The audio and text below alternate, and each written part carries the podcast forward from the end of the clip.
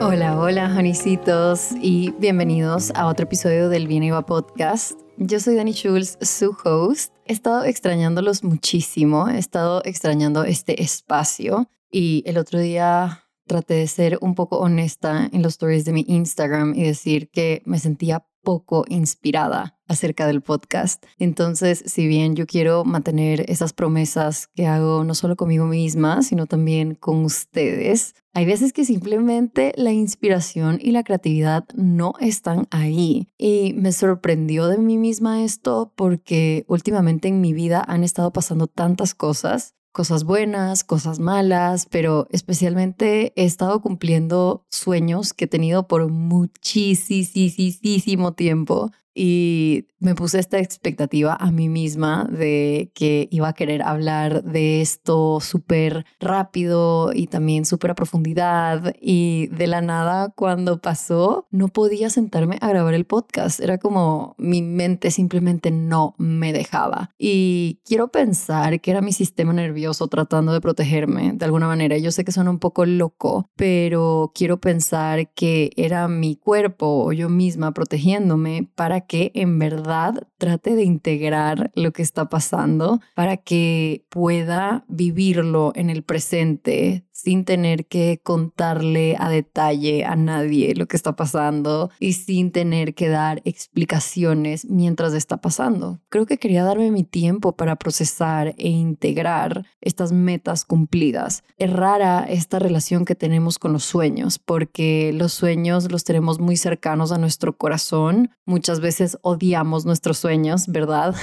porque no se cumplen y porque estamos a punto de tirar la toalla. Y creo que también tenemos esta relación con nuestros sueños en donde los atesoramos y estamos poniéndoles muchísima energía en soñarlos y en imaginarlos. Entonces terminan siendo este pensamiento imaginario al cual agarramos un montón de cariño, a veces le agarramos un poco de rabia, pero definitivamente creamos esta relación con los sueños y con las metas que tenemos. Entonces, una vez se cumplen, sí creo que hay un proceso, hay un proceso de integración, hay un proceso en donde dices, ok, cumplí esta meta, ¿cómo quiero recibir esta meta? ¿Qué persona quiero ser cuando cumplo esta meta? ¿Y cuánto tiempo de gracia me quiero dar para saborear esta meta o este sueño cumplido antes de pensar desesperadamente en lo próximo y en decir, ok, ahora que cumplí esto, ¿qué más quiero? Creo que tendemos a tener este comportamiento en donde romantizamos un sueño muchísimo y sea si se cumple o no, una vez tomamos una decisión y decimos, ok,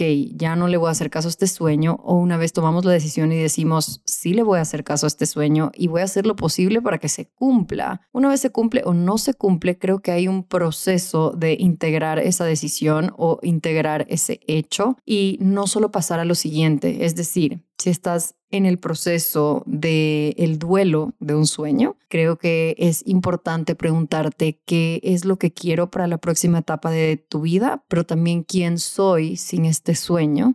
Y de ahí, si no estás pasando necesariamente un proceso de duelo con un sueño, porque el sueño se cumplió, igual sí creo que es un duelo pequeño, porque ya no tienes esa cosa que te emociona, ya no tienes esa meta que está moviendo la aguja, ya no tienes esa pequeña motivación, ya te toca graduarte de este sueño y comenzar a soñar sueños nuevos.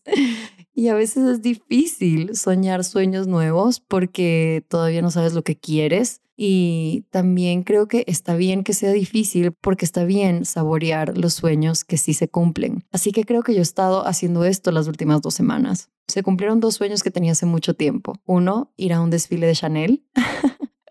La última vez que hablé con ustedes les conté que había ido a Fashion Week por una razón y la razón fue porque fui invitada al show de Chanel y de verdad que es algo que he estado trabajando, es algo que he soñado por mucho tiempo y en mi mente yo estaba trabajando hacia eso y ya vamos a tocar un poco este tema de trabajar hacia tus sueños y pensar que estás haciendo todo lo disponible para ti para realmente cumplir ese sueño, pero es un sueño que he soñado por mucho tiempo y ya, ya lo viví. es algo que dura aproximadamente 15 minutos y ese sueño se cumplió y fue como wow. Y llego a mi casa y un par de días después de llegar a mi casa de París se cumple el sueño de llegar a un millón de seguidores en TikTok. Ya llevo muchísimo tiempo en la plataforma y era una meta, un hito que tenía muy presente y que por mucho tiempo dije, ¿por qué no llega? ¿Por qué no llega? ¿Por qué no llega? Al igual que ir a un desfile de Chanel, si soy honesta, también mucho tiempo agarraba este rol de no entiendo por qué estas cosas no me pasan a mí y si yo trabajo tan duro, ¿por qué no me pasan? Y creo que con el millón en TikTok tenía un poquito también esto hace un tiempo. Creo que cambié mi manera de pensar hace unos meses y no me sorprende que una vez cambié mi chip, estas cosas se comenzaron a cumplir. Entonces hoy quiero hablar un poquito de esto, de cómo llegué a cumplir estos dos sueños, cómo no quiero romantizarles el proceso a el que esté escuchando esto, porque es un proceso real y es un proceso de mucho trabajo y también es un proceso de conocerte a ti mismo y saber de lo que eres capaz de hacer. Es un proceso de salirte del rol de víctima en el que estuve en algún momento. Y quiero hablar un poco del proceso de cumplir estas metas y de ciertas cosas que han estado abiertas en mi mente alrededor de las metas, alrededor de los sueños. Este es un tema que toco siempre en el podcast o que toco muy a menudo en el podcast, pero he estado teniendo esta como notita abierta en mi cerebro acerca de los sueños y las metas enfocados en la probabilidad versus la posibilidad. Entonces muchas veces se cumplen cosas que yo sueño que siento que son muy locas y digo, wow, qué locura que se están cumpliendo. Así que por eso he estado pensando mucho en la probabilidad y la posibilidad de las cosas. Y también he estado pensando mucho en el tiempo de las cosas o de ciertos sueños.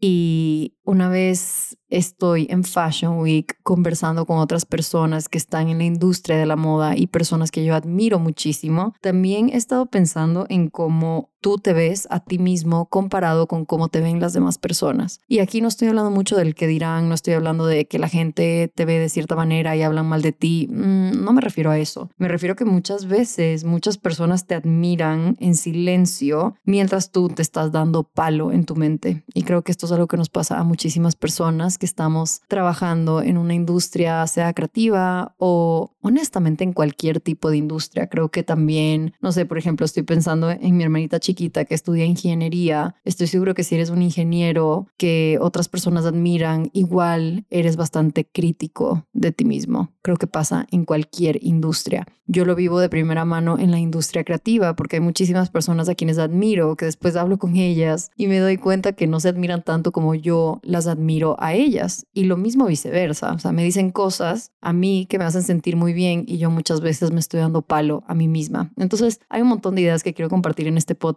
y primero quiero agradecerles, agradecerte a ti, el que me estás escuchando, Honey, Honeycito, por ser paciente conmigo, porque sé que han estado esperando como un podcast acerca de Fashion Week, sé que han estado esperando un podcast en general y sé que yo dije que una vez regresé de Fashion Week iba a grabar uno, así que si estás aquí escuchándome, sé que has sido paciente y te agradezco por eso, porque no quería apresurar un episodio, no quería simplemente grabar un episodio porque sí, quería realmente organizar todos los pensamientos que tengo acerca de estas cosas y también quería integrar estas metas. Y antes de compartirte un poco lo que estoy pensando, quiero agradecerte por estar aquí, por escucharme y por tenerme paciencia. Estoy muy consciente y a veces estoy demasiado consciente acerca de esto que voy a decir y creo que eso también me causa mucho estrés y mucha ansiedad, pero también me causa un sentimiento de gratitud profunda que sé que si tú no estuvieras aquí escuchándome, si tú que me sigues en Instagram, en TikTok, en YouTube, en el podcast, no estarías aquí, probablemente no estaría cumpliendo muchos de los sueños que tengo. Y ojo, si yo no tuviera esto de redes sociales, creo que igual tendría otros sueños y creo que igual sería una persona igual de ambiciosa que soy hoy. Y creo que mis sueños simplemente se verían diferentes, pero fuera absurdo no reconocer que mucho de lo que está pasando pasando ahorita en mi vida es gracias a que tú me escuchas y gracias a que a ti te interesa y gracias a que me apoyas, acompañado con un trabajo mío y de las personas que trabajan conmigo. Entonces, todo es un ecosistema, todo es un equipo y una gran pieza de ese ecosistema eres tú, el que me está escuchando ahorita. Así que quiero, antes de comenzar a hablar de lo que sea, agradecerte por estar aquí y decirte que te quiero mucho, que eres importante, no solo para mí, sino para esta comunidad y que me siento muy afortunada, de verdad. A veces me sorprende porque, por ejemplo, estas cosas que me pasan como ir a un desfile de Chanel, siento que otras personas lo podrían tomar como, ah, Dani antes era como una de nosotros o era solo más normal y era una chica que simplemente estaba haciendo videos de YouTube en su cuarto y ahora que fui a este desfile se puede sentir como muy lejano para unas personas, ¿no? Y no les voy a mentir que ese es un miedo que yo tenía acerca de estos sueños grandes que tengo. Y una vez llegué a ir a un desfile de estos de moda que sé que a mucha de mi comunidad le importa y a otra gran parte de mi comunidad no le importa en lo absoluto, me sorprendí porque yo estaba asumiendo que a la gente no le iba a importar o le iba a parecer muy lejano y me sorprendí a mí misma porque había asumido algo que no es verdad y realmente los mensajes que me llegaron eran de una felicidad profunda. Me llegaron mensajes diciendo, nunca he estado tan feliz por los logros de alguien más. Literalmente siento que es un logro de todos. Me han llegado mensajes de, no me esperé emocionarme tanto por algo que logra otra persona. Me llegaron mensajes de, sentimos que estamos viviendo esto contigo y gracias por hacernos parte de eso. Y yo era como, wow, gracias a ustedes por estar interesados en ver esto y en seguir este camino. Creo que me sorprendí muchísimo con la respuesta que hubo en el podcast, en mis redes sociales y también me sorprendí que sin yo darme cuenta, yo ya había dicho que esto era un sueño mío y una vez pasó, ustedes ya me, me conectaban con ese sueño y ya podían realmente decir, ah, sí, esto hace sentido porque Dani lo ha querido por mucho tiempo y por más de que yo no haya decretado aquí exactamente cómo se veía ese sueño, cómo se veía esa meta, una vez pasó, todos me dijeron, bueno, no, no todos obviamente, pero la mayoría de gente que me escribió tenían esta narrativa de, wow, has trabajado súper duro, al fin está pasando y estoy muy feliz por ti. Solo era como, qué hermoso saber esto y qué alivio también para mí saber que yo me estaba haciendo una idea que no era verdad y me estaba haciendo una película que no es verdad, porque nosotros somos los escritores de esta película y nosotros somos los que narramos esta película. Y creo que si yo hubiera utilizado otra narrativa o si si yo me expresara de otra manera o si yo fuera completamente inconsciente de pensar que llegué aquí sola, capaz la respuesta hubiese sido diferente, ¿no? Pero creo que esta comunidad que hemos creado da espacio para que veamos los logros del uno al otro como logros propios. Y de hecho, lo he visto mucho en la comunidad de The Content Formula. Los logros de cada una se sienten como los logros de todas y todas se están apoyando muchísimo y se están alentando y se están felicitando y no se ven como competencia a pesar de que puedan estar en la misma industria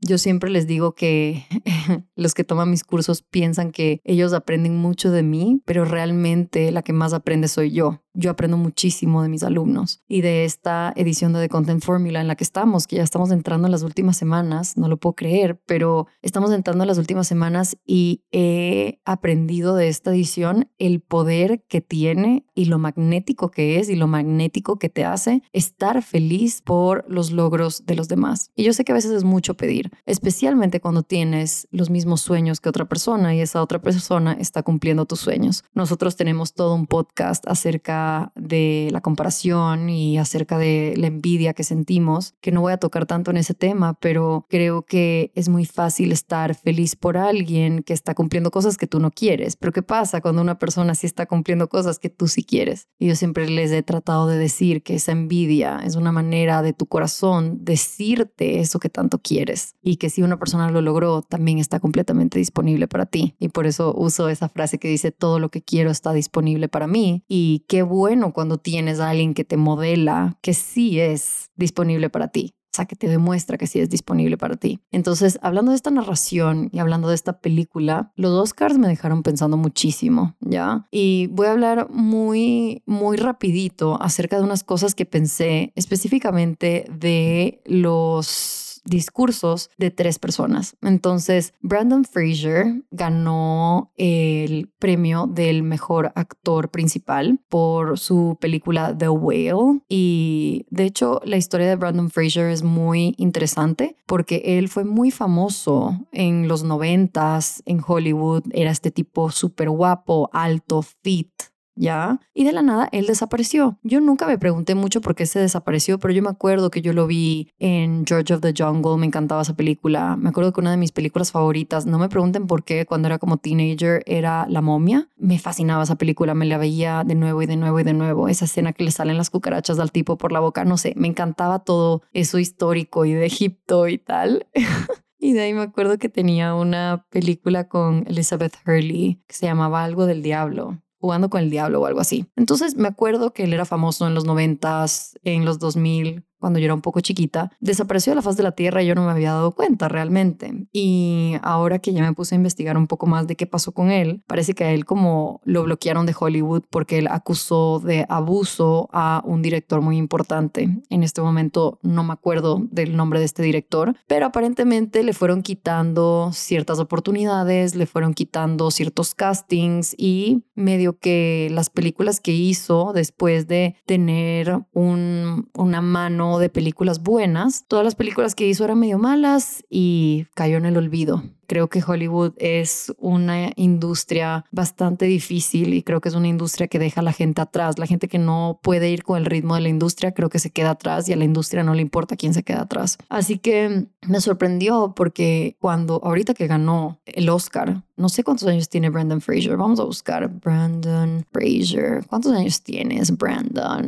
George of the Jungle. Brandon en este momento tiene 54 años, ok. Entonces sigue siendo relativamente joven. A mí 54 me parece joven mi papá tiene como 62 y la verdad está en su prime. Y es súper fuerte lo que vivimos alrededor de las metas porque Brandon Fraser me recordó de que muchas veces no vemos el poder que tenemos dentro. A veces necesitamos a gente que nos recuerde del poder que llevamos dentro. Entonces Brandon Fraser, cuando aceptó este premio, hablaba de que cuando las cosas estaban bien, dio por sentado su vida y siempre pensó que iba a tener estas cosas a su favor. Entonces, cuando las cosas le iban bien, era un man súper guapo. Él dice que lo dio por sentado y no supo lo importante que era o lo suertudo que era hasta que lo perdió estuve haciendo un poquito más de research acerca de él y parece que se casa con esta mujer súper guapa y una vez le comienza a ir mal, se divorcian. La ex esposa le pide una renta de alimentos súper alta, considerando que le había ido muy bien en muchas películas, pero el destino no le deparaba el mismo éxito que le dio en algún día y definitivamente comenzó a endeudarse y me dio mucha curiosidad escuchar esta historia porque me recordó muchas cosas acerca de las metas. Primero, que uno no llega solo a la cima. La mayoría de discursos en el Oscar obviamente le agradecen a mucha gente porque es lo que está políticamente bien hacer, ¿no? O sea, si tú ganas de mejor actor o lo que sea, le agradeces a los directores y le agradeces a la academia. También si ganas de mejor director, obviamente le agradeces a tus actores que ayudaron a traer a la vida esta idea ¿no? Pero creo que lo que me queda mucho es que uno no llega solo a la cima. Y también lo que me quedó del discurso de Brandon es que reconoce que al principio tuvo cierta ventaja que no apreció en su momento hasta que se fue.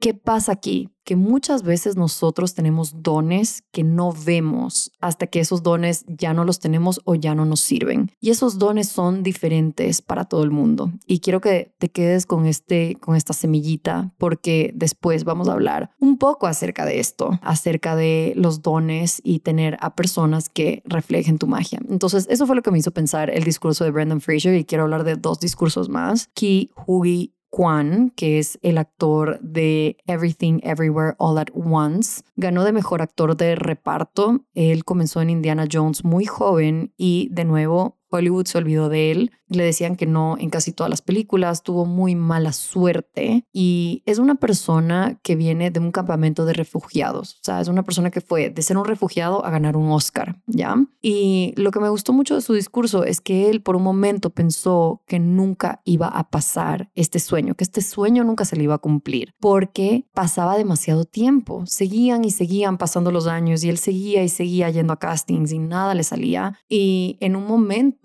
él decidió su identidad y dijo, ok, mi identidad es ser el niño que salió en Indiana Jones. Mi identidad no es ser este actor súper exitoso. Y cuando gana este Oscar por la actuación estelar que tuvo en esta película, yo The Whale no me la vi, pero Everything Everywhere All at Once me la vi el año pasado y me voló la cabeza esa película y me la volví a ver antes de los Oscars porque obligué a mis amigos a vérsela. Pero él agarró como identidad esto de, ok, fui una estrella cuando era chiquito, no va a volver a pasar y simplemente debería tirar la toalla con este sueño. Y cuando él habla de que este sueño sí se le cumplió ya más tarde en su vida, él dice que los sueños son algo que tienes que creer, en lo que tienes que creer, ¿ya? Y decía, yo casi dejo de creer en mis sueños y miren dónde estoy. Y le decía al público, para todos esos que tienen un sueño, manténganlo vivo, atesórenlo. Básicamente nos está diciendo que no nos rindamos en nuestro sueño, por más de que sintamos que ha pasado mucho tiempo,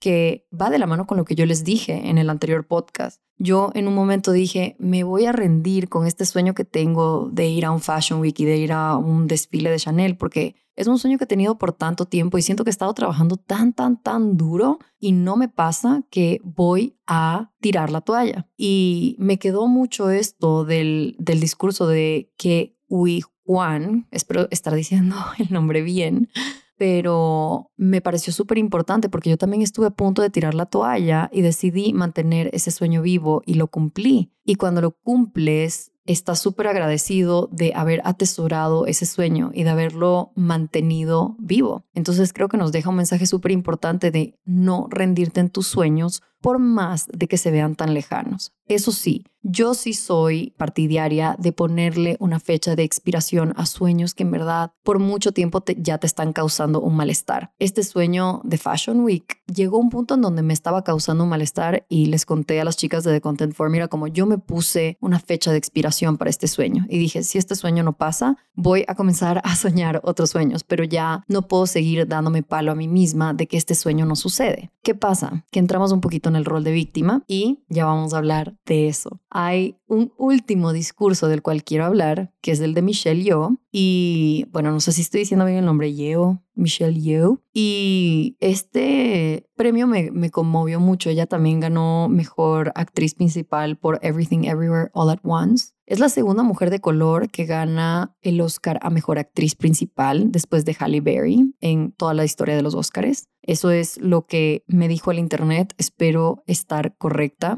Lo encontré como en más de tres sites, así que sí creo que está bien. Y de ahí también lo logró como una mujer de 60 años. Y lastimosamente las mujeres, por alguna razón, nos han puesto una fecha de expiración cuando se trata del éxito, de la belleza y de cumplir tus sueños. Por supuesto que los hombres sentirán lo mismo de alguna manera y las personas non-binary y andrógenas también. Pero creo que cuando se trata de la mujer, sí tenemos una presión mucho más grande de cómo nos vemos y de cuándo tenemos que tener nuestra vida en posición, es decir, sea porque somos mamás o sea porque logramos estos hitos en nuestra carrera. Y Michelle Yo dijo algo súper importante que decía, mujeres, nunca dejen que les digan que ya pasaste tus mejores años, o sea, que ya pasaste tu prime. Y creo que es un mensaje súper poderoso viniendo de una mujer de 60 años que está cumpliendo un sueño que ha tenido toda la vida a sus 60 años. Una mujer de 60 años ya es considerada una mujer mayor. De nuevo, a mis 60 años me sigue pareciendo bastante joven. Cuando pienso en términos de mis papás, yo sé que es contradictorio con lo que digo, que yo me siento como una vieja y tengo todavía 29 años, pero creo que la vejez en gran parte durante tu vida es una mentalidad y creo que si tú te metes en el trip de que estás viejo y de que ya estás muy mayor para cumplir esos sueños o de que ya estás muy mayor para vivir de cierta manera o de que ya estás muy mayor para tomar una decisión. Por ejemplo, yo soy muy cercana a la decisión del el divorcio porque soy una persona divorciada y realmente llegó un punto en cuando yo me estaba divorciando que yo decía como ya se me fue el tren. O sea, imagínense, yo era una niña yo era una niña cuando me divorcié. Yo me divorcié que a los 26, 26, 27. Y ahorita que pienso, digo, wow, yo era una bebé, tengo toda la vida por delante. Y realmente en algún momento, para yo convencerme de no tomar esta decisión, me dije a mí misma, ya se te fue el tren, o sea, ahorita tienes que empezar de cero de nuevo, tienes que conocer a una persona nueva, tienes que tener una pareja por un par de años, hasta volver a casarte, hasta volver a tener intimidad con una persona de la manera que tienes con un esposo para crear una familia. Yo solo me metí en este revolú dentro de mi cabeza que se me iba el tren y que capaz era mejor quedarme en una relación que quizás no era como mi relación soñada, porque, a ver, las relaciones son difíciles, pero hay una diferencia entre una relación difícil y una relación que realmente no está funcionando por más de que las dos personas hayan tratado todo en su poder. Pero sí siento que se me pasó por la mente en algún momento el no lo voy a hacer porque ya todas mis amigas se están casando, a mí me toca empezar de cero y qué voy a hacer y los hijos y tal cosa. Y ponte un sueño que un poco he dejado ir, ha sido el sueño de tener hijos. Ahora, no es un sueño muy grande que yo he tenido, no es que yo toda la vida he soñado con ser mamá, no. Y tampoco es algo a lo que renuncio completamente, pero sí renuncio a la idea de presionarme a cuándo tenerlos y cómo los voy a tener. Por eso he estado haciendo un poco de research acerca de congelar mis óvulos y hacer esto a mis 30 años. Eh, yo cumplo 30 este año y es algo que estoy considerando hacer y si sí lo hago, obviamente los traeré en todo el journey conmigo, pero básicamente comencé a abrir la mente un poco acerca de esto y decir, ok, si, si lo que quieres es tener hijos, bueno, tratemos de ver cómo congelamos los óvulos o también no aferrarme tanto a este sueño y decir, si pasa para mí, genial, y si no pasa, pues genial también, por algo será, ¿no? Así que estoy hablando de esto, estoy hablando de toda esta miscolanza de cosas, siento que estamos metiendo en una sopita aquí todo lo que he querido hablar y todo lo que tengo embotellado desde hace dos semanas. Pero quería hablar de los Oscars porque los Oscars me dejaron pensando muchísimo y aquí de estos pequeños discursos que escuché que me pusieron muy emocional. De hecho, creo que han sido los Oscars más emotivos que he visto mucho tiempo porque no era el típico circuito de em, estrellas, ¿no? O sea, creo que estamos acostumbrados a ver a las mismas personas siempre en los Oscars, a, no sé, Leonardo DiCaprio, Brad Pitt y todas estas estrellas como a más, más, más, más, más. Y creo que este año fueron los Óscares de las personas que la industria les dio una segunda oportunidad. Así que estos fragmentos de los discursos quería compartirlo contigo porque hay muchas cosas que me quedan de estos discursos. La primera siendo que uno no llega solo a la cima, que cuando uno cumple una meta, usualmente hay muchas personas trabajando contigo, que nunca dejes de ir un sueño que realmente quieres. No te rindas en tus sueños y manténlos vivo y atesóralos porque eso te da una razón también de despertarte todos los días y de echarle ganas. Y por otro lado también meterle ahí una crítica personal mía que es también estar en conciencia de cuando un sueño te está marchitando porque no se está cumpliendo y cuando dejarlo ir. Yo creo que muchas veces amar también es soltar y dejar ir y abrir espacio para sueños nuevos. Y creo que lo último como mujer que me quedó es que como mujer no debo dejar que alguien me diga que ya pasé mis mejores años, porque qué emoción pensarlo de una manera en que todavía no vivo los mejores días de mi vida. Soy una persona muy afortunada, soy una persona muy privilegiada, he tenido días maravillosos en mi vida, he tenido días de mierda, pero quiero pensar que todavía tengo por delante los mejores días de mi vida. Y así es como quiero vivir la vida. Y yo sé que suena muy romántico, pero realmente sí creo que las cosas solo se pueden poner mejor. Y creo que esa es una, esa es una doctrina que hay que adoptar el momento que realmente estás cumpliendo y habitando estos sueños, porque te puedes poner muy catastrófico también, no creas. Puedes comenzar a cumplir estos sueños y decir, bueno, ya me gané un Oscar, así que ahora dónde voy. O por ejemplo, yo, bueno, ya llegué al desfile de Chanel, ya llegué a un millón en TikTok. Obviamente estos sueños son a una diferente escala. No estoy diciendo que llegar a un millón en TikTok es igual a ganarte un Oscar, pero para mí es algo muy importante. Para otras personas puede parecer una tontería. Para mí es un hito muy grande y lo mismo con el desfile de Chanel, es un hito gigante. Y creo que puedes entrar en este modo súper catastrófico de, ok, ya logré esto, de aquí solo para abajo. Y quiero mantenerme en un aire curioso de, ok, ya logré esto, voy a vivirlo, voy a saborearlo, voy a realmente integrarlo y de ahí me voy a preguntar cómo se puede poner mejor y cómo podemos soñar igual de grande o hasta más grande. Y también qué otros sueños quiero cumplir que no necesariamente son solo para mí. Entonces, por ejemplo, yo tengo muchos sueños, siempre he soñado en tener algún tipo de fundación para ayudar a otras mujeres, especialmente con la relación que tengo con las mujeres de mi vida. He tenido este sueño de crear una fundación para ayudar a mujeres a, a que realmente entiendan su poder interior. Creo que hay muchas mujeres que no se dan cuenta de lo poderosas que somos, sea por falta de educación o sea a veces por falta de confianza y es algo, es una causa que me conmueve muchísimo y creo que a través de la historia las mujeres hemos tomado decisiones porque nos han inculcado que solas no podemos y creo que eso no es cierto. Lo he vivido con, yo tengo una muchacha maravillosa que me ayuda aquí en la casa. Creo que ya les he hablado de ella, se llama Ceci. Es una persona que se ha convertido muy importante en mi vida y hemos estado teniendo estas conversaciones acerca, acerca de la mujer y lo poderosas que somos y cómo nos han mentido por mucho tiempo de que no somos fuertes y de que necesitamos a personas que hagan las cosas por nosotros, es decir, más que nada un hombre, especialmente las mujeres que somos femme presenting, es decir, que nos vemos femeninas de cierta manera y que estamos atraídas al sexo opuesto. Y con Ceci he tenido conversaciones en donde le recuerdo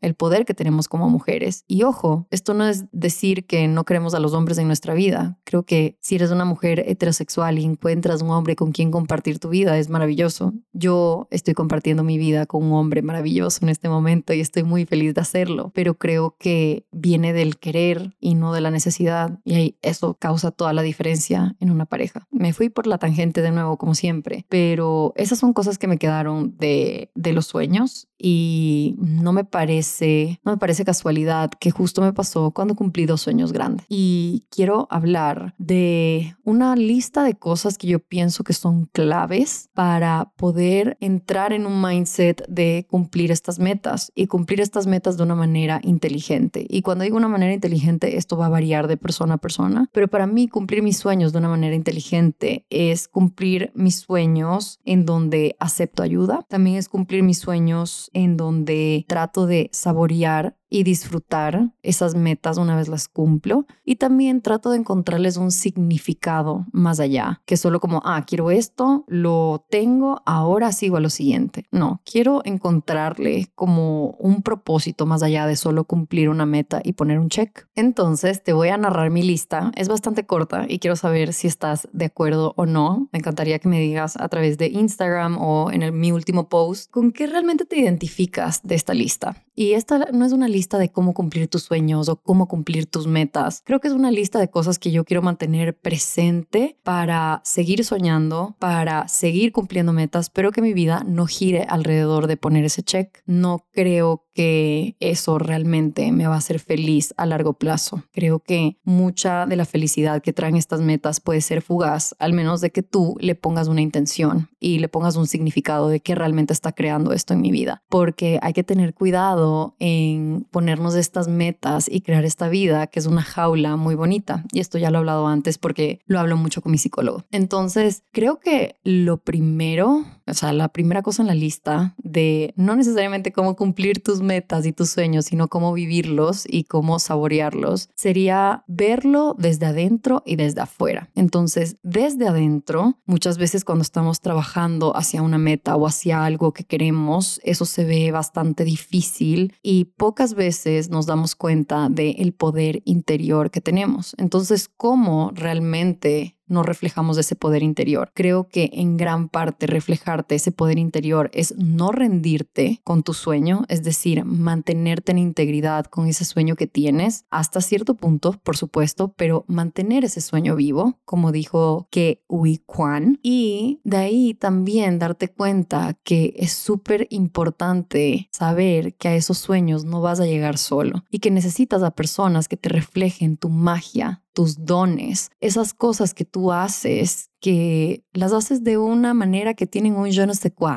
que tienen algo muy especial dentro de ti. Puede ser tu manera de comunicarte, puede ser que eres muy empático, puede ser que eres muy bueno visualmente o puede ser que eres bueno con las matemáticas, puede ser que se te facilita darle sentido a las cosas que usualmente no tienen sentido. Tus dones pueden ser muchísimos, pero sí creo que es importante rodearte de personas que te puedan reflejar tu magia. Y yo sé que esto es difícil, pero mi mientras más picky seas con las personas que te rodean, más fácilmente vas a encontrar a esas personas que realmente te pueden reflejar tu magia y tus dones y traerte de vuelta a la tierra cuando te estás dudando y cuando realmente sientes que ya no puedes más. Para mí esas personas son mis amigas, mis amigos, mi novio, mi familia. De nuevo, cuando yo digo que soy muy privilegiada, no es solo por el obvio privilegio que tengo, por la manera en que me veo y por la situación en la que nací, que creo que por supuesto es un privilegio, pero cuando digo que soy muy privilegiada es porque vivo una vida llena de vida, es decir, vivo una vida rodeada de personas que me reflejan mi magia y que yo también les reflejo su magia a ellos cuando lo necesitan. Entonces, esto me vino porque cuando estaba en Fashion Week, hablé con mucha gente que admiro muchísimo y aún así esas personas tienen ciertas inseguridades y veo a estas personas que admiro mucho de una manera y una vez ya converso con ellos y ellos me dicen lo que piensan de ellos mismos, yo digo, wow, si esta persona solo pudiera verme, yo digo, wow, si esta persona pudiera solo verse desde mis ojos, siento que fuera mucho más feliz. Y lo mismo es conmigo, yo muchas veces me doy muy duro y mis amigas o mi novio me dicen, no, lo que estás diciendo no es verdad, no tienes evidencia para lo que estás diciendo. Entonces, sí creo que a mí me ha cambiado la vida crear un círculo cero en donde me traen de vuelta a la tierra y me dicen, a ver, lo que estás diciendo no es verdad por esto y esto y esto. Y yo ser esa persona también para la gente que me rodea. Entonces, cuando digo que lo veas desde adentro y desde afuera, cuando estás adentro se puede ver como algo muy estresante, especialmente si es una meta que todavía no cumples. Pero cuando lo ves desde afuera, te puedes dar cuenta que o has trabajado súper duro y te mereces cumplir esta meta y solo tienes que aguantar un poquito más, o puedes también darte cuenta que estás entrando en un papel de víctima, que es mi punto número dos. Creo que cuando no cumplimos un sueño o cuando estamos soñando, nos encanta entrar en el papel de víctima, de yo he trabajado muy duro, ¿por qué no me pasa? Soy una persona buena, ¿por qué este sueño no se me está cumpliendo? ¿Por qué no me va bien en Instagram si le meto tanto cariño a mi contenido? ¿Por qué no me hago viral en TikTok? Esto lo digo por las cosas que he escuchado dentro del curso y realmente nos gusta entrar en el papel de víctima porque es un lugar súper cómodo, es un lugar en donde tú no asumes la responsabilidad, sino que le echas la responsabilidad al destino, al mundo, a lo que sea, ¿verdad? Entonces creo que algo muy importante para mantener tus sueños vivos y para cumplir tus metas es salir del papel de víctima. Cuando hablamos de este sueño que yo tenía acerca del mundo de la moda y acerca de ir a un desfile, yo entré mucho en este papel de víctima de no entiendo por qué no se me da esta oportunidad, si yo le meto tanto trabajo a mi contenido y si yo soy tan fiel a las marcas con las que colaboro y si yo me esfuerzo tanto y ta ta ta ta ta ta ta y realmente contraté a una agencia de relaciones públicas que se llama Mave Studio. Es de una amiga mía que se llama Madeleine y de otra amiga que se llama Vanessa y ellas están manejando mis relaciones públicas. Y cuando hablé de esto con ellas, me di cuenta que estaba entrando en un papel de víctima porque ellas me dijeron, ok, has tratado hacer un approach a las marcas y realmente dar algo a cambio que sean no solo las redes sociales. Yo como no, y me dicen, a ver, tú eres una periodista, tú puedes dar una cobertura. Lo que tú necesitas hacer es hacer un partnership con revistas en donde tú les dices, puedo ser la corresponsal para tu revista, te puedo escribir un artículo, tú eres periodista, aprovecha eso y realmente ármate una propuesta hacia las marcas con las que quieres trabajar para ir a estos desfiles. Y fue como, ah, eso es lo que tengo que hacer. O sea, yo pensé que estaba trabajando duro, pero realmente la gente que llega a estos desfiles trabajan súper duros y son súper estratégicos y yo no sabía. Uno, porque no estaba preguntando las preguntas correctas y dos, porque estaba muy cómoda en el papel de víctima diciendo, esta oportunidad me va a llegar si yo solo sigo trabajando duro, pero muchas veces no se trata de trabajar más duro, se trata de trabajar más inteligentemente. Entonces, creo que salir del papel de víctima va a tener un cambio radical en cumplir tus metas y realmente vivir tus sueños, porque desde el victimismo no aprendemos y desde el victimismo no tomamos responsabilidad. Es muy fácil frustrarte con tus sueños y dejarlos morir si te sientes frustrada por ellos,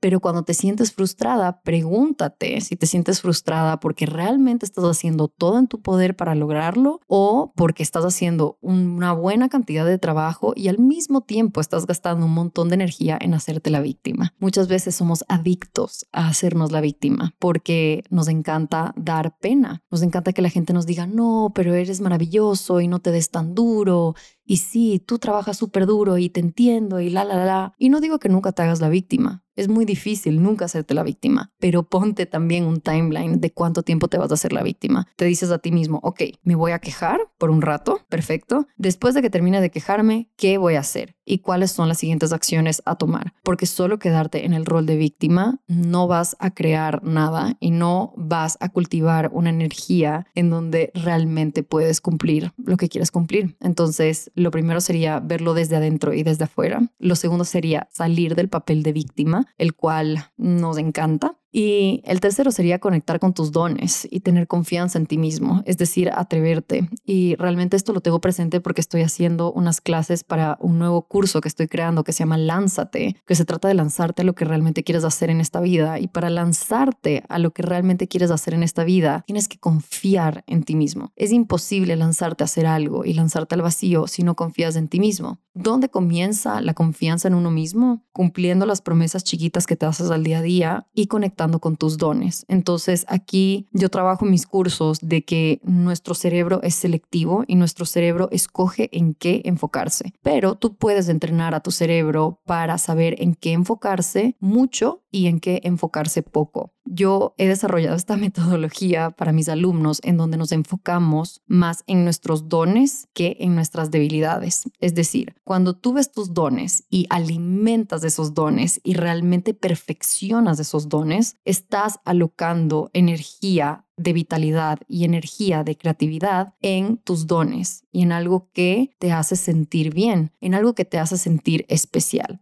Si todo el tiempo estás pensando en tus debilidades y en lo que no eres bueno y te estás concentrando en eso que se te viene difícil y estás comparando a una persona que esa cosa que a ti se te viene difícil, a esa persona se le da fácil y te da rabia, que por qué no eres así, entonces ahí estás alocando toda esa energía vital y esa energía creativa a algo que no te va a traer un resultado. Entonces creo que es muy importante saber conectar con tus dones y cómo puedes poner esos dones en un pedestal y crear una narrativa alrededor de esos dones, porque no solo se trata de tener esos dones, se trata de cómo vendes esos dones al mundo y cómo te los vendes a ti mismo, cómo te comes ese cuento, ¿verdad? Eso es algo que vamos a estar tocando mucho en el programa que se llama Lánzate y por eso lo he estado pensando bastante, constantemente de, a ver, me voy a conectar con mis dones y realmente conectar con un don que tenía abandonado fue lo que me llevó a realmente vivir este sueño de ir a un desfile de Chanel, que fue voy a conectar con mi don de la escritura y de la comunicación que viene de mi carrera de periodista, que no le he sacado provecho mucho tiempo. Es decir, yo le saco provecho a mi voz, yo le saco provecho a mis redes, a los videos y eso, pero cuando estoy hablando de la redacción y de el ser periodista, eso es un don que yo tengo. Siempre he tenido el don de la comunicación. Hay muchas cosas que no tengo, pero si algo que si algo tengo es la comunicación. Lo dice mientras se traba diciendo una oración, pero ajá. Entonces, para mí fue conectar con ese don y decir, ah, yo tengo esto que probablemente otras personas que quieren ir a este evento, otras personas que están interesadas en este tipo de cosas no tienen porque yo no, no estudiaron periodismo o porque simplemente no tienen ese don. Entonces, ¿cómo puedo hacer yo para poner en un pedestal ese don? ¿Ya? Y lo siguiente sería, me quedan dos puntos aquí, entonces sería verlo desde adentro y desde afuera, salir del papel de víctima, conectar con tus dones para así atreverte. El quinto, creo, ¿sí? Quinto sería hacerlo en comunidad. Entonces creo que cuando estamos hablando de sueños y de lo que anhelamos, creo que es muy importante y considero completamente aceptable y necesario dejar el miedo de compartir los anhelos con los que te rodean. Entonces creo que muchas veces unos sueños suenan tan locos que ni siquiera te los quieres admitir a ti mismo, peor a alguien más, pero es muy difícil que tus sueños se comiencen a cumplir si tú no lo dices en alto y no te los aceptas a ti mismo y a otra gente. Para mí, el decir mis sueños más descabellados en alto ha sido súper sanador porque les quito el peso y les quito la improbabilidad,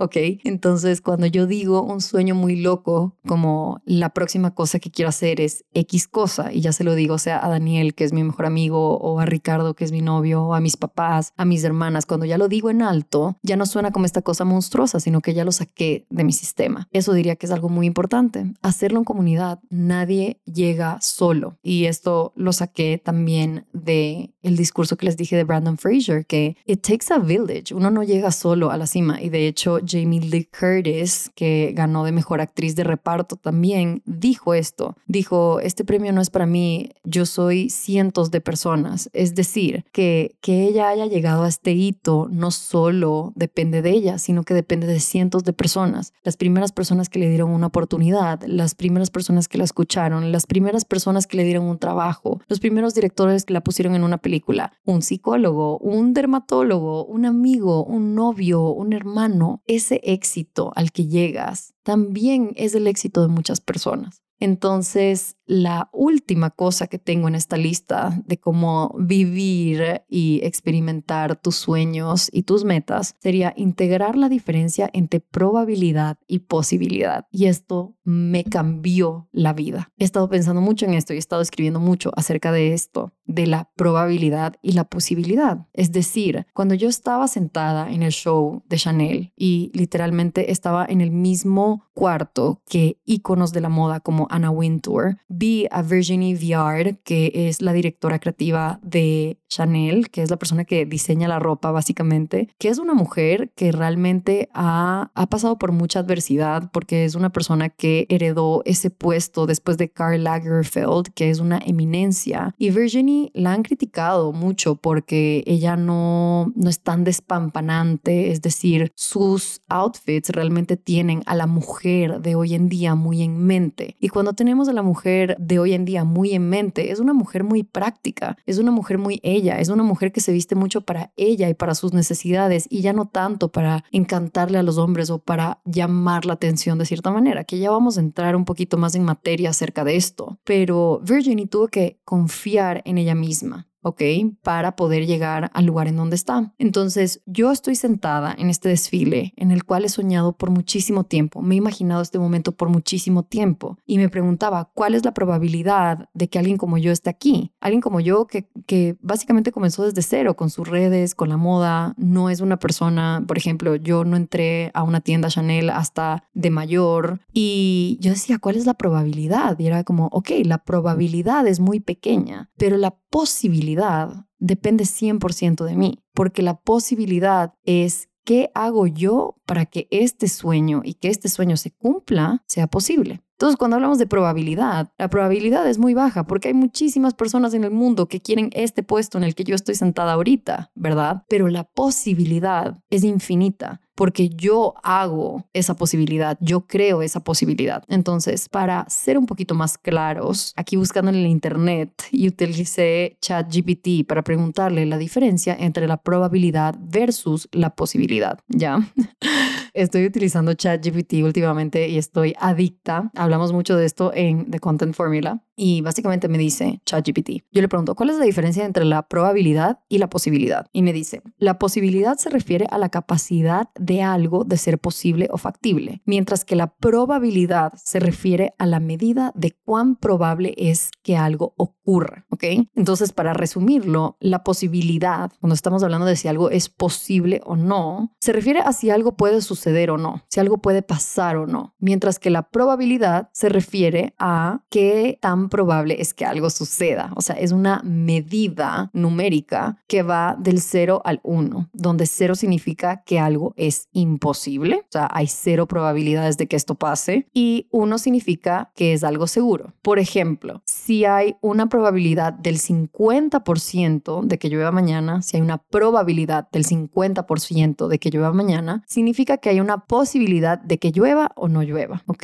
Entonces, como la posibilidad es algo muy simple, la posibilidad es, puede que pase, puede que no. Hay una posibilidad. La probabilidad es un poco más estadístico y es un poco más numérico. Entonces, aquí ChatGPT me decía, en resumen, la posibilidad se refiere a la capacidad de algo de ser posible, mientras que la probabilidad se refiere a la medida de qué cuán probable es que algo suceda. Entonces yo le decía, a ver, entonces dame un ejemplo de una probabilidad muy loca, ¿ok? Y aquí ChatGPT me dijo, la probabilidad de que una persona gane la lotería es muy baja, por lo que algunas personas podrían considerar que esta probabilidad es loca. Es decir, algo que es poco probable es que alguien gane la lotería, pero de que es posible o no es posible, por supuesto que es posible que alguien se gane la lotería. Ese ejemplo me, me ayudó muchísimo a mi entender, ¿ya? Entonces, la probabilidad de que una persona sea alcanzada por un rayo es muy baja, ¿verdad? La probabilidad es baja estadísticamente, pero de que es posible, es posible. Y hemos escuchado historias de personas que sí les ha pegado un rayo.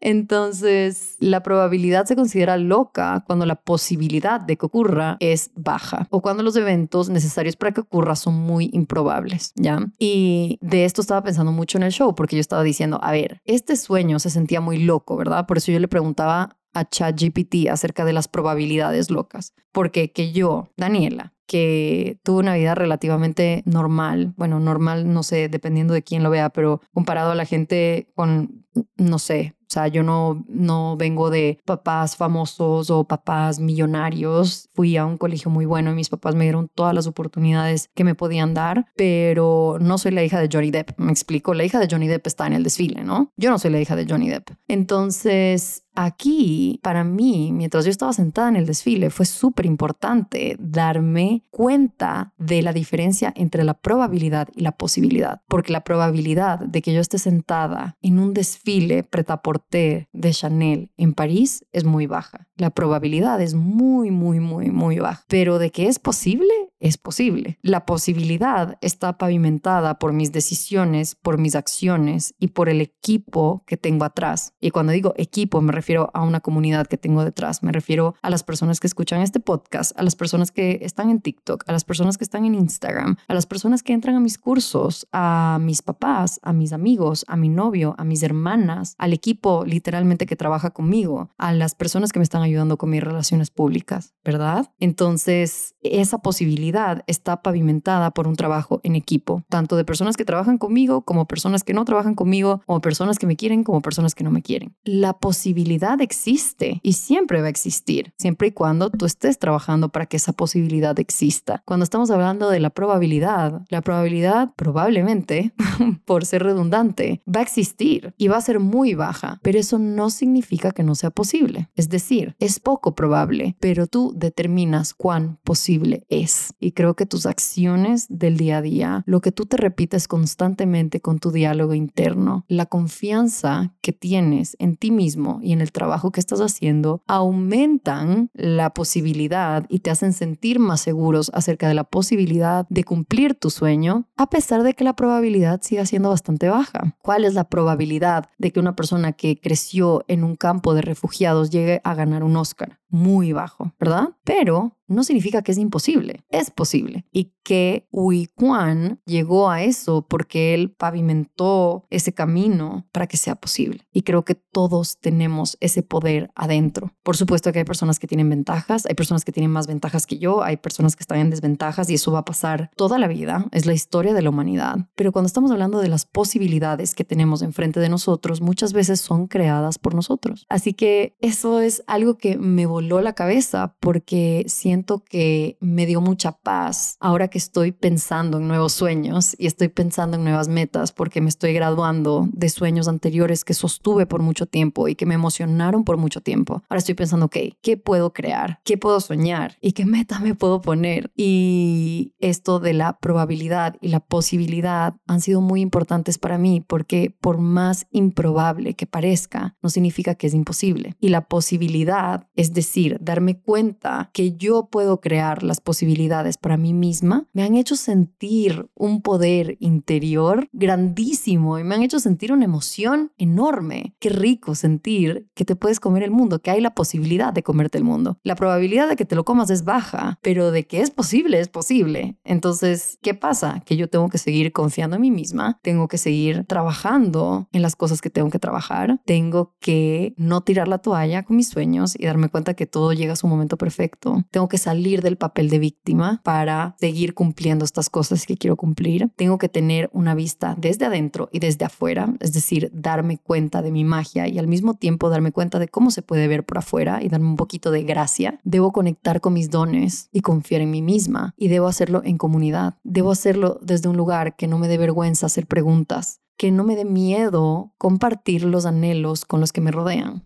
y también integrar la diferencia entre la probabilidad y la posibilidad. Entonces, estaba sentada en este desfile en el cual he soñado muchísimo tiempo, ¿ok?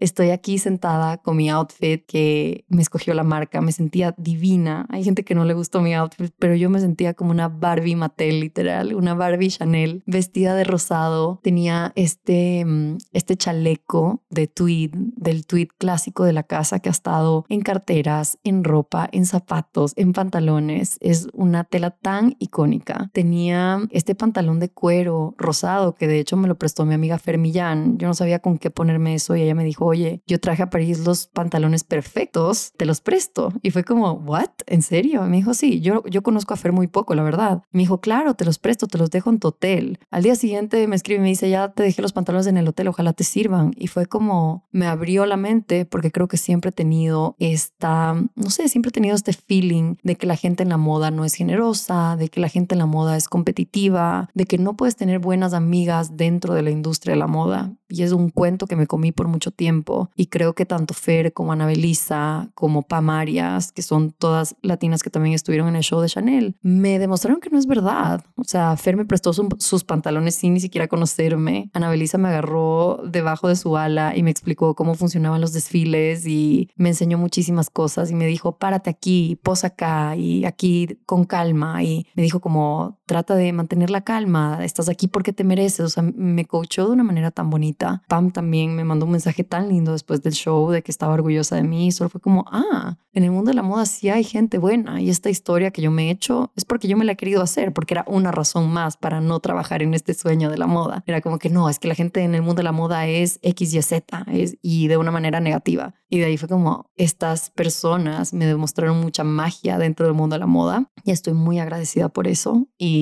me como mis palabras de antes de pensar que en el mundo de la moda no existen personas así. Y fui como corresponsal de dos revistas, una en Bolivia que se llama Cosas y otra en Panamá que se llama Cudetat. Así que pensando en que it takes a village, en que las cosas se logran en equipo, gracias a estas dos revistas por darme el espacio de ser corresponsal de ustedes. Y gracias también al equipo de relaciones públicas que se llama MAVE Estudio, M-A-V Estudio, que me han ayudado en el último año a realmente navegar este mundo de la moda y este mundo de las relaciones públicas, que también me ha ayudado a darme cuenta de que hay personas que hacen su trabajo muchísimo mejor de lo que yo lo pudiera hacer y que sí necesito ayuda y que estoy feliz de poder incluir a personas de mi equipo que tienen este conocimiento único que yo realmente no tengo. Entonces, bueno, me puse ese pantalón de cuero, un abrigo de jean de camelias de Chanel, que la camelia fue todo en este en este show. La camelia fue el protagonista y el personaje principal de este show. Y realmente a mí a mí me encanta el Chanel de Virginie. O sea, mucha gente me pregunta por qué Chanel, por qué Chanel, por qué Chanel. Y para mí Chanel es una opción y es una decisión obvia porque siempre hay un porqué, siempre hay una historia, siempre hay una narrativa detrás de lo que traen al mundo, de lo que crean. Y creo que por eso estoy tan atraída a Chanel como un concepto. O sea, por ejemplo, cuando estamos hablando de la Classic Flap Bag, he aprendido muchas cosas acerca de la moda en este, en este viaje, porque creo que del mundo de las fragancias y la belleza mucho, porque he tenido muchísimos acercamientos con la casa a través de la moda y la fragancia. Por ejemplo, algo muy interesante, y yo sé que Gabrielle Chanel a veces puede ser una figura controversial, pero no quiero que eso quite la importancia que ha tenido para la mujer en el mundo de la moda. Entonces, por ejemplo, cuando estamos hablando de perfumes, en la época de Gabriel Chanel, Coco Chanel, se utilizaba mucho oler como rosas o oler como jazmín o oler como madera, ¿verdad? Así eran los perfumes. Y ella fue la primera persona que dijo, quiero crear un perfume para la mujer que sea misterioso, que no sea como, ah, esta mujer huele a X, sino que sea una fragancia sintética. Y cuando hablamos de una fragancia sintética no significa de mentira, sino que es una mezcla de diferentes tonos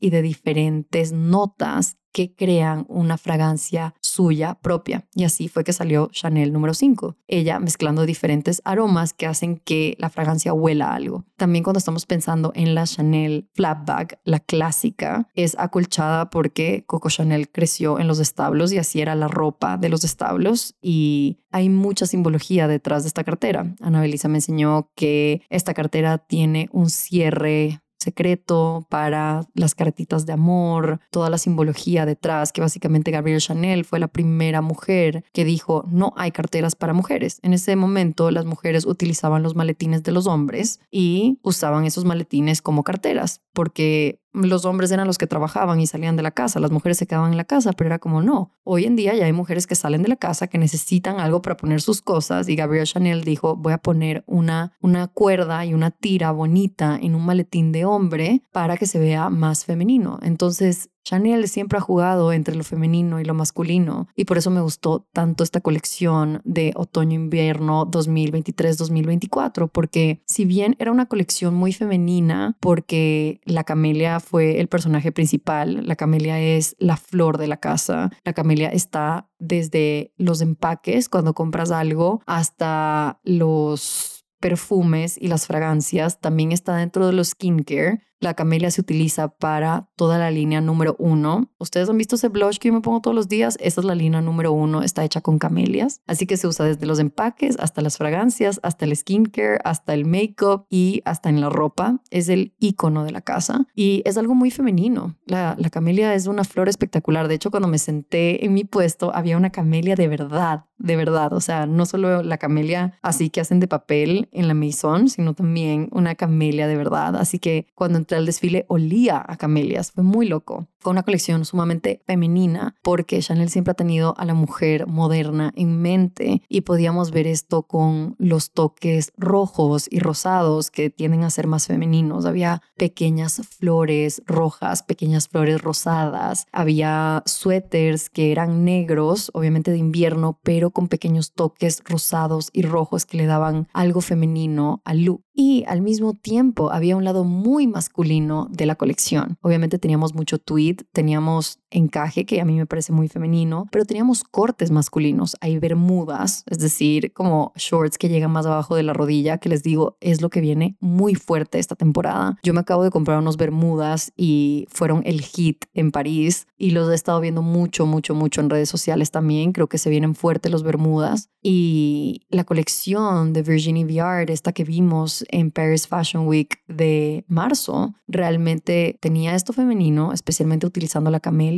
pero también tenía estos toques masculinos, como por ejemplo los bermudas, tenía chaquetas con solapas muy masculinas, pero las solapas tenían camelias encima, o sea, era una dualidad espectacular. Y Virginie explicaba que la camelia es más que un tema, es un código de la casa, es algo que representa Chanel y que realmente para ella la camelia es tranquilizadora, es familiar, que le gusta su suavidad y al mismo tiempo su fuerza. Entonces aquí vemos mucho esa dualidad dentro de Chanel, ¿no? Lo femenino con lo masculino, la suavidad con la fuerza, lo alegre con lo sobrio y la colección estuvo espectacular. Había unos bermudas de encaje con el print de las camelias. Había muchísimos toques metálicos y también había muchas lentejuelas. Vimos camelias no solo en suéteres, no solo en bermudas, no solo en encajes, en tops, sino también en zapatos, en accesorios grandes en forma de camelia. Vimos guantes con camelias y también vimos carteras de camelias. Hay estas micro carteras que son una camelia, una belleza.